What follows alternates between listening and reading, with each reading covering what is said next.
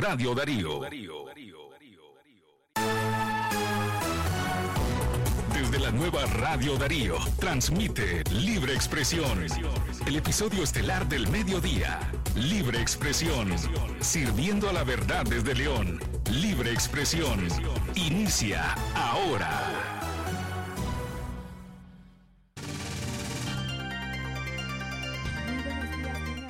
Y todas, muchísimas gracias por acompañarnos en este podcast de noticias Libre Expresión en su edición de viernes 23 de septiembre. A continuación, los titulares. Muere una mujer en accidente de tránsito en la comunidad La Gloria, León. Acusan a sacerdotes y laicos que acompañaron al obispo Álvarez en la curia de Matagalpa.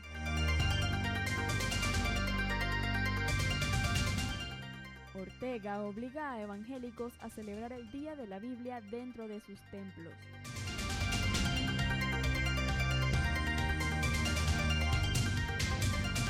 Gobierno de Estados Unidos advierte más sanciones para el régimen Ortega Murillo. Y de esta manera el podcast Libre Expresión con sucesos. Muere una mujer en accidente de tránsito en la comunidad La Gloria León. María Guadalupe Corea Gutiérrez, de 24 años, falleció luego de que la motocicleta en que viajaba como pasajera se impactara contra un semoviente que cruzó la vía de forma repentina.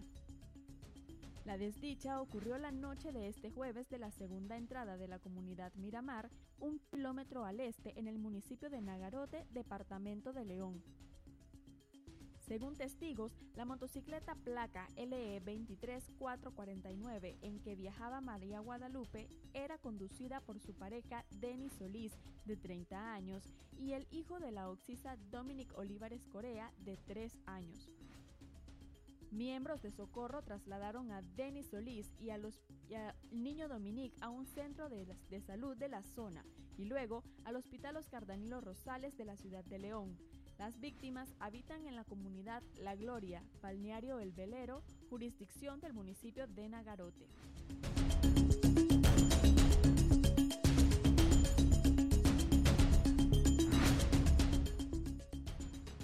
Con más sucesos, nicaragüense fallece al llegar a Estados Unidos. El migrante nicaragüense Elmer Funes Ferrufino falleció recién llegado estadounidense por causas aún desconocidas. Elmer dejó el país hace dos meses en busca de mejores oportunidades y decidió emprender un largo viaje hasta Estados Unidos que duró un mes. Su familia detalla que Elmer logró comprar el boleto para viajar al lugar donde se encuentran ellos, pero nunca llegó a su destino.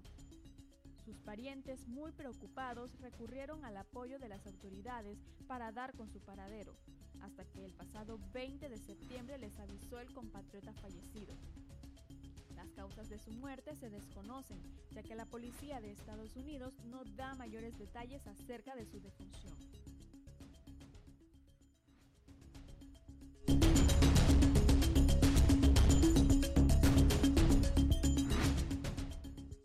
En noticias nacionales, acusan a sacerdotes y laicos que acompañaron al obispo Álvarez en la curia de Matagalpa.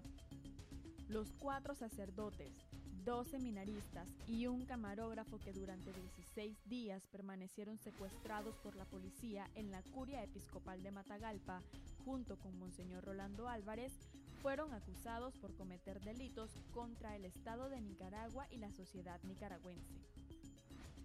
La acusación fue presentada este miércoles en los juzgados de Managua por la Fiscalía del régimen. Todavía se desconoce en, en detalle los delitos que les imputan. Sin embargo, en la acusación presentada este miércoles, Monseñor Álvarez no aparece como acusado y se mantendría bajo la cuestionada figura de resguardo domiciliario en una casa de Managua.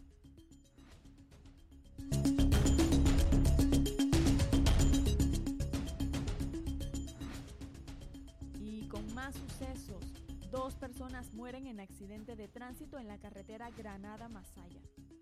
Silvio José Pérez Medrano, de 38 años, y Moisés Antonio Alemán Moreno, de 40, murieron al impactar la motocicleta en que viajaban contra un camión.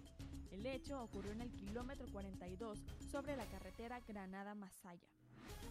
Según testigos, dijeron que el conductor de la motocicleta viajaba a exceso de velocidad, lo que le hizo que perdiera el control de la misma e impactara en el boulevard, muriendo de manera inmediata el chofer y su acompañante.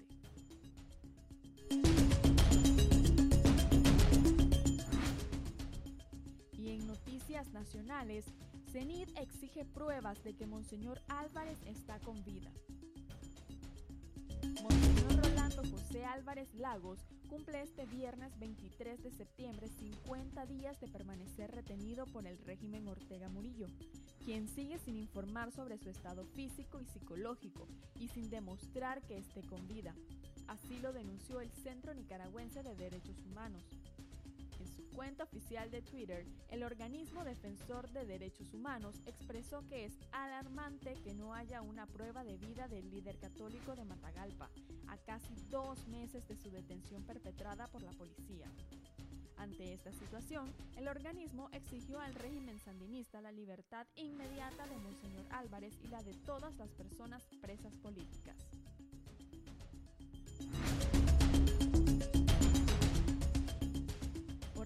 Obliga a evangélicos a celebrar el Día de la Biblia dentro de sus templos.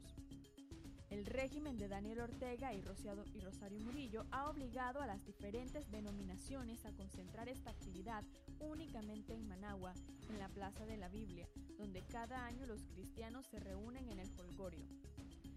En una llamativa convocatoria, estas denominaciones invitaron a participar de este evento el próximo 24 de septiembre y anunciaron que el expositor de la palabra será el pastor Omar Duarte, uno de los líderes evangélicos que bendice abiertamente al régimen sandinista. Pero en un escenario opuesto, en los departamentos, los pastores han informado que las autoridades les han prohibido festejar esta fecha en lugares públicos y les orientan a celebrar esta actividad cristiana dentro de los templos. Por lo general, las iglesias evangélicas acostumbran a festejar este día con caravanas, marchas y reuniones al aire libre. Este año no podrán hacerlo. A través de una circular publicada en redes sociales, el Consejo Nacional de Pastores de Nicaragua con sede en Nagarote, informó que por orientaciones de las autoridades civiles, la celebración del Día de la Biblia no se llevaría a cabo en ese municipio ubicado en el occidente del país. Ellos expresan que la razón es por seguridad de los participantes. Por tal motivo, invitamos a cada uno de ustedes a realizar sus celebraciones en sus templos, señala el comunicado. El 17 de septiembre, el perfil de Facebook de CNPN, Nagarote había invitado a la población a, celebrar esta fiesta religiosa y dentro del programa tenían previsto recorrer las principales calles del municipio en una colorida caravana con carrozas, audios, pancartas, danzas y más.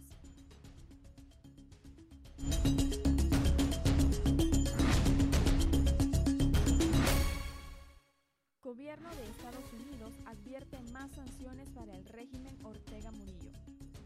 Brian Nichols, subsecretario del Estado de la Oficina de Asuntos del Hemisferio Occidental, se pronunció sobre declaraciones del canciller Denis Moncada de Nicaragua ante el plenario de la ONU en las que calificó Estados Unidos de mentirosos por denunciar al régimen Ortega Murillo de profundizar las violaciones de los derechos humanos de los nicaragüenses. Nichols afirma que el Consejo de Derechos Humanos de la ONU, la OEA, la Corte Interamericana de Derechos Humanos han denunciado las, acciones antidemocráticas y totalitarias de Ortega y Murillo. El alto funcionario del gobierno de Joe Biden mantiene que podrían venir más sanciones para el régimen de Daniel Ortega, por su deriva autoritaria y por mantener a más de 200 presos políticos en las cárceles y por negar las libertades públicas a los nicaragüenses. Agregó el subsecretario de Estado que el régimen de Ortega Murillo ordenó sacar el servicio por televisión por cable de CCN en español porque informa lo que sucede en Nicaragua. Esto es otra acción de un régimen antidemocrático que no respeta los derechos fundamentales de las personas, ni de expresión, ni de medios de prensa, ni libertad de culto, expresó el funcionario del gobierno de los Estados Unidos.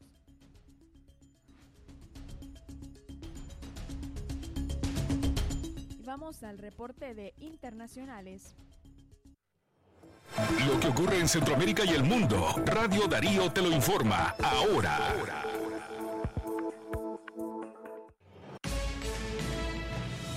Este es un avance informativo de La Voz de América. Desde Washington les informa Henry Llanos.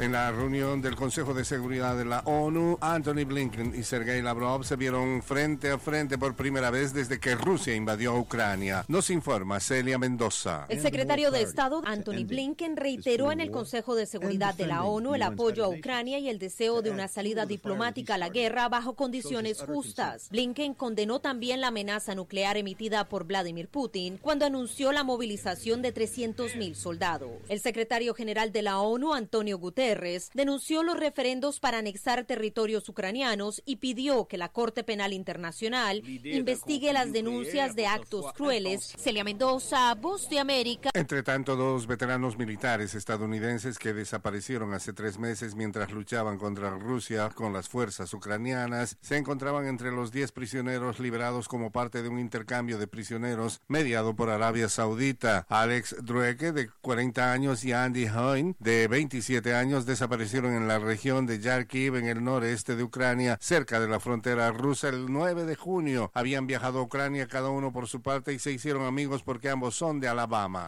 Acompáñanos de lunes a viernes con las noticias del mundo del entretenimiento, lo mejor del cine. Scrolls are the bad guys. Los estrenos de Hollywood. I've never seen anything like this. Who am I? She's the last of De lunes a viernes, el mundo del entretenimiento llega a ustedes desde los estudios de La Voz de América en Washington. Autoridades venezolanas y colombianas afinan detalles para la reapertura de la frontera binacional. Desde Caracas nos informa Carolina Alcalde. Está previsto que los puentes internacionales Simón Bolívar y Francisco de Paula Santander que conectan el estado Táchira en Venezuela con el departamento del norte de Santander en Colombia sean habilitados para el paso de vehículos de carga tras un acto el lunes por la mañana. El ministro de Transporte colombiano Guillermo Reyes confirmó que el lunes se efectuará un primer vuelo para reanudar las operaciones aéreas entre ambos países. Jorge Rodríguez, presidente del Parlamento de mayoría chavista, anunció que en el marco de normalización de relaciones, el Congreso colombiano y la Asamblea Nacional que preside celebrarán un encuentro binacional en la frontera el domingo. Carolina Alcalde, Voz de América, Caracas. Rusia intensificó el jueves su campaña militar y política para capturar territorio ucraniano, reclutando a reservistas del ejército ruso con el fin de que participen en el conflicto. Un día después de que el presidente Vladimir Putin ordenó una movilización parcial para robustecer sus fuerzas en Ucrania, escenas de familias en llanto despidiéndose de hombres que partían desde los centros de movilización militar inundaron las redes sociales en Rusia. En un video publicado en Twitter se veía hombres saliendo de un estadio antes de abordar camiones. Este fue un avance informativo de La Voz de América. Usted escuchó las noticias de Centroamérica y el mundo por Radio Darío.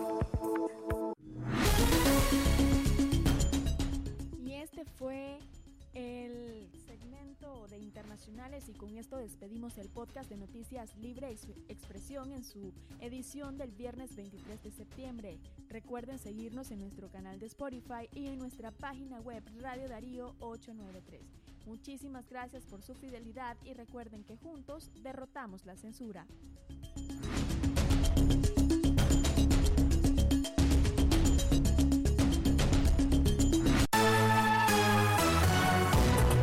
Usted se informó con libre expresión. Escúchanos de lunes a viernes a las 12.30 del mediodía por Radio Darío. Libre expresión.